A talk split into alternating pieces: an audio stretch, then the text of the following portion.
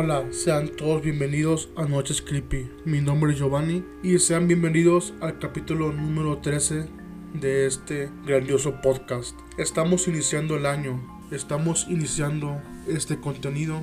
Como se habrán dado cuenta, ya estamos metiendo un poquito como de creepypastas, historias elaboradas por mi hermana y por mí entre medio de los capítulos para que no queden tanto tiempo sin contenido. Al igual, este contenido se sube a las redes sociales, ya sea TikTok, Facebook y también en YouTube. Por si quieren darse una vuelta por acá, van a saber qué es lo que subimos y qué es lo nuevo del programa.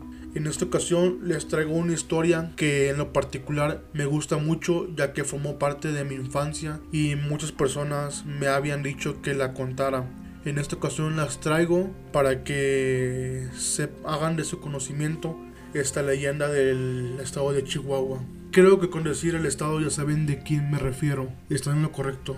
Me refiero a la Pascualita. Vamos con el vamos con la historia y enseguida la comentamos. La Pascualita. Creo que más de uno ya lo ha escuchado, pero aquí se la recuerdo. Esta historia data de mi eh, estado de Chihuahua. 25 de marzo de 1930, día de la encarnación, una llegada sorprendió a los habitantes de Chihuahua. Se trataba de la Chonita, más tarde conocida como la Pascualita. Gracias al, gracias al gran parecido que tenía con su dueña. Un hermoso maniquí que parecía tan real que muchos quedaron prendados de sus encantos físicos. La Pascualita no solo poseía una figura esbelta e imponente, sino también detalles verdaderamente hiperrealistas. Tenía delicados pliegues en las manos e incluso grietas en las yemas de los dedos que parecían huellas dactilares. Además, en sus ojos había un brillo tal que daba la impresión de estar viva y de que seguía a los visitantes con la mirada. Según el registro, la Pascualita fue traída desde Francia por encargo de su señora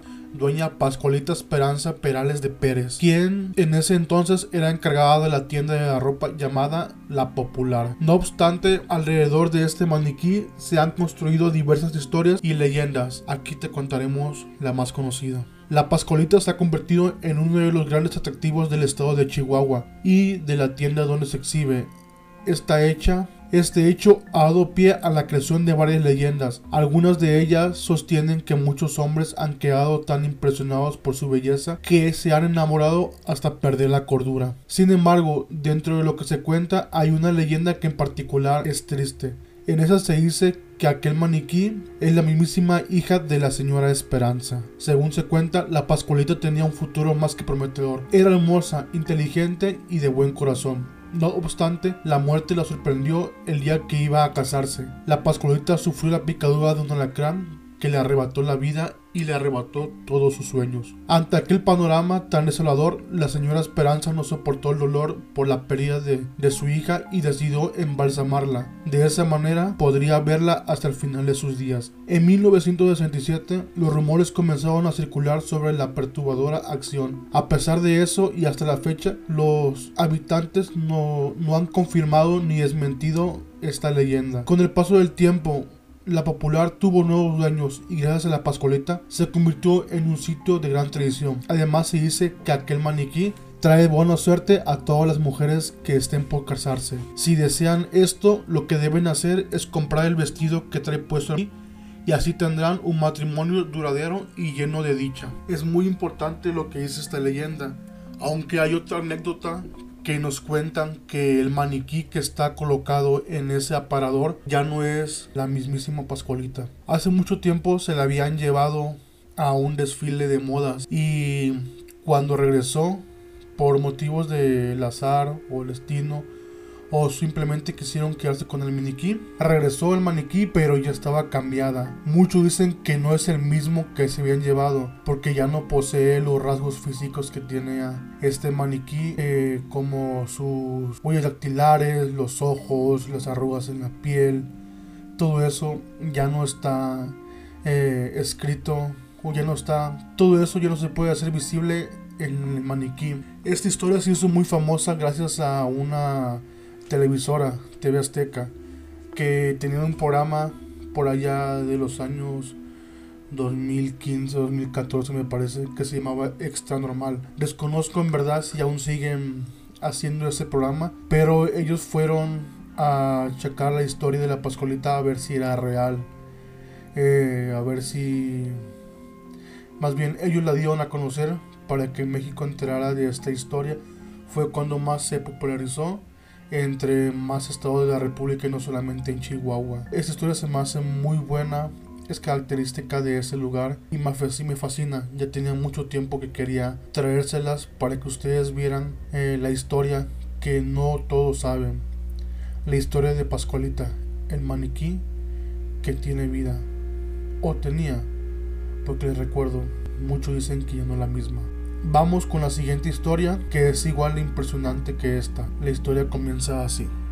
Se titula Extraños en la noche. Extraños de la noche es lo que son, porque aún existen muy pocos afortunados han logrado verlos. No obstante, millones de leyendas, cuentos y anécdotas han surgido en torno a ellos a lo largo de la historia, tratando de pintarlo conforme a lo que la muchedumbre suponía debían de ser, y dependiendo de la cultura. Eran escritos de múltiples maneras, como seres mitológicos con distintos nombres, tal vez deidades o cosas por el estilo. Dícese que suelen aparecer de la nada cuando el sol se ha ido al horizonte, un rasgo en común donde la mayoría coincide, manteniéndose encubiertos bajo la mano oscura de la noche, con el fin de andar de aquí para allá libremente, para entretenerse con los seres de este tangible mundo. Esa noche, Federico y sus amigos se habían reunido en la casa de Oscar, pues sus padres se ausentaron por unos días, aunque no se aclaró el motivo. Oye Oscar, no quiero quedarme en ningún de voto esta noche o te la verás conmigo. ¿Me oíste? María, la niñera, se lo reclamó, aunque el muchacho parecía tenerle sin cuidado aquella advertencia. Oh, vamos, no seas fiesta. Además, solo jugaremos en las cartas. Ella lo veía con escepticismo y los chicos les dejaban hablando sola. Rápidamente corrieron a la pieza que estaba al otro lado del patio, donde nadie los molestara. Ella por su parte fue a tumbarse al sofá, pues quería asistir a la tan esperada película de terror La Noche de los Espíritus Malignos, y tomó el cuenco lleno de palomitas que los iba engullendo una y una en tanto sus atónitos ojos. En ese interil los chicos empezaron a ambientar el cuarto para su reunión. Uno fue a cerrar las cortinas, otro acomodó las cuatro sillas alrededor de la mesa cuadrangular, y alguien trajo unas velas y las colocó en los cuatro cantos de la mesa. Las encendieron y Oscar colocó el tablero en el centro. Las inscripciones en el mismo eran dos, sí o no. En la parte de arriba y otro abajo. A la izquierda uno y a la derecha también. En el centro del tablero era una aguja se hacía girar después de formular una pregunta, cuya respuesta se podía responder con un sí o un no. Sentándose alrededor del juego, todos ellos muy emocionados para iniciar ya, y Federico se adelantó a hacer la primera pregunta. ¿Tiene María algún pretendiente? Sí, fue la respuesta de la tabla. Ah, no. Quedaron cabizbajos todos ellos. Ahora yo quiero preguntar, dijo Oscar, ¿es María todavía virgen? No. Todos los presentes quedaron boquiabiertos ante tal pregunta. Oh, en serio, no puede ser, dijo Raúl, y se animó a formular otra pregunta.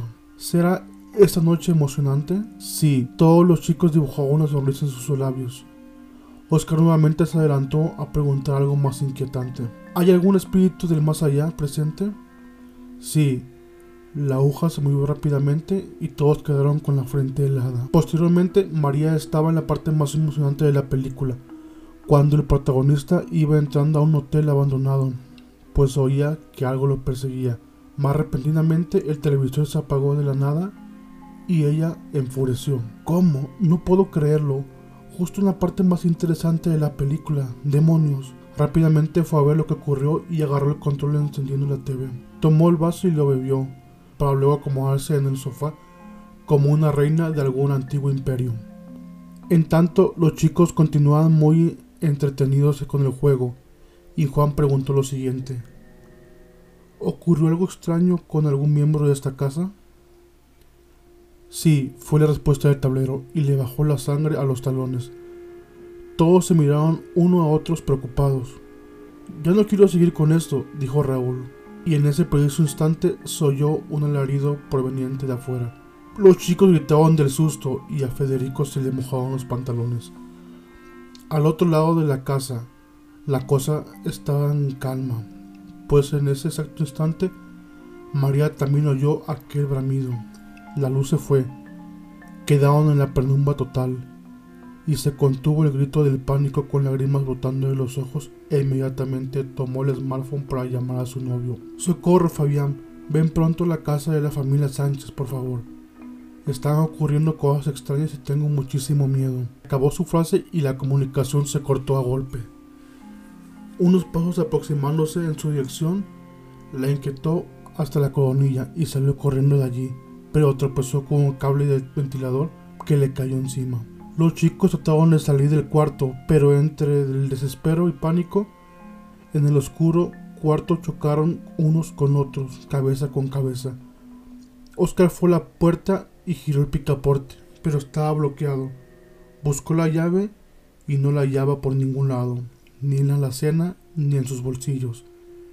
En ese agitado momento, la flecha del tablero giraba fuera de control y una humareda brillante comenzó a emanar de ella. Era tan densa que dejó perplejo a los chicos, pues nunca habían presenciado un suceso paranormal y no entendían lo que estaba sucediendo aquella noche. María se levantó con jaqueca y en ese momento le volvió la luz para su tranquilidad. Tocó su frente y vio manchas de sangre en sus dedos, por la cual, entre desesperación, fue al baño para cerciorarse de cuál mal estaba la herida. Encendió la luz y pudo ver la cuartidura en su frente. Al parecer no era nada grave y abrió el grifo para lavar el corte. Cuando se vio en el espejo, una sombra oscura permanecía parada detrás de ella. Gritó y salió espantada de allí. Trató de abrir la puerta de la entrada principal, pero no pudo porque estaba atascada. Entonces los chicos llegaron a una estampida, casi cayendo sobre María pero ella se resguardó como pudo con tal asombro que se podía ver sus globos oculares saliendo de su cara. Por instinto, ella no se contuvo y abrazó a Oscar tan fuerte que lo asfixió al instante. Él por su parte se emocionó tanto que aprovechó para tocarle la cintura discretamente. Oye, mocoso, no te sientas tan confiado conmigo, ¿eh? Apartó sus manos y empujó toda sonrojada. Los demás sonrieron pícaramente, aunque Oscar sintió algo de frustración, pues la muchacha le atraía un montón.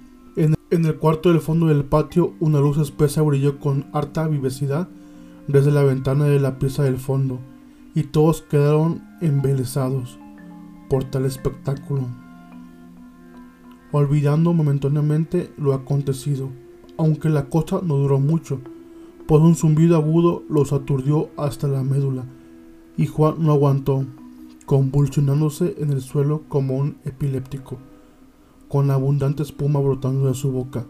Los chicos lloraban asustados y la pobre chica se desmayó por el shock. Ante tal trágico acontecimiento, para variar, un chasquido agudo se oyó en el otro lado de la puerta, en la entrada principal. Todos quedaron con un nudo en la garganta y la puerta se abrió de golpe. ¿Pero qué ha ocurrido aquí? ¿Por qué están todos con esas caras? ¿Pero qué le ha ocurrido al muchachito? Juan era la madre de Oscar junto a su padre, pues al parecer retornaron a casa por algún motivo. Mamá, ¿pero qué hace aquí en casa? preguntó Oscar. ¿Acaso no se enteraron de lo que acaba de ocurrir por aquí en la zona? Pues no, ¿qué pasó? Un meteorito cayó en el pueblo vecino, dejando destrozos y sin a muchos hogares. Nos preocupamos por ti y volvimos. Todos quedaron muy asombrados con las palabras de la mujer. Pero en la casa han ocurrido cosas paranormales, dijo Oscar. Ay, por favor, no inventes. Cosas paranormales fue un fenómeno extraordinario, nada más. Pero que hay todos los sucesos extraños, como por ejemplo, dime, bueno, en la pieza del fondo empezó a rotar una luz muy fuerte y aparte de alaridos provenientes de afuera. La madre lo veía algo escéptica y le exigió ir a ver lo que supuestamente había ocurrido. Todos fueron al cuarto del fondo, o Raúl abrió la puerta, los chicos se imaginaban hallar el lugar patas para arriba. Pero sorpresivamente, el ambiente estaba bastante normal. ¿Qué es ese tablero? ¿Algún juego? dijo la señora de con desdén. Sí, es un simple juego, respondió Oscar algo decepcionado, pues al parecer su madre no le estaba creyendo lo que sucedió paranormal. Pero hay Pero ¿qué hay de las pisadas que se oían en el living o alguien que vi en el espejo del baño? dijo María totalmente perpleja. Me fijé en el televisor, estuve viendo una película de terror, ¿no es cierto? Sí, pero... Pero nada, tan solo te dejaste arrastrar por la sugestión. Y es obvio que después de ver ese tipo de contenido imaginaste ver cosas hasta fantasmas. El silencio los dejó a todos con la mente en blanco y la mujer agregó, para concluir todo esto, incluyendo a ti, María, quiero que ordenes todo el desorden y luego vayan todos a sus casas. Así concluyó esta noche agitada, donde la casualidad se mezcló con lo paranormal y confundió a nuestros protagonistas. Por último, llegó un automóvil a la casa de la familia Sánchez, era Federico, quien bajó a toda prisa justo en el momento que María salía de la casa. Subió en el vehículo y se fueron de allí. Mientras en la oscuridad del vecindario se empezaron a oír carcajadas. Eran los extraños de la noche, quienes se divirtieron a costa de los pobres chicos. ¿Qué tal, gente? Esta historia está impresionante. ¿Ustedes han visto Extraños de la Noche? Tengo algunas referencias, como por ejemplo los Shadow People o Gente Sombra, que en realidad son personas que viven en la oscuridad y solamente suelen aparecerse en ciertas ocasiones. Esta historia se mezcló lo paranormal con cosas extrañas. Un meteorito, ¿quién lo imaginaría? Esta historia dio un giro de tuerca impresionante. Al principio todos creíamos que era algo paranormal, pero después de que empezó a explicar la señora que para cada cosa tenía algún tipo de conclusión, me quedé pensando, pero es que cajas del final fueron lo que le dieron el toque de oro, como si ellos estuvieran burlándose de lo acontecido y dejando a la gente como si fuera una vil mentira. Impresionante historia para este segundo capítulo del 2023. Vamos a seguir contando historias como estas, un poco largas, algunas cortas. Si se pudieron dar cuenta, ya tenemos algunos capítulos extra en los cuales meteremos historias cortas que se van a subir también aquí al podcast de Noches Creepy y van a ser enfocadas para las personas que no quieren capítulos muy largos como este.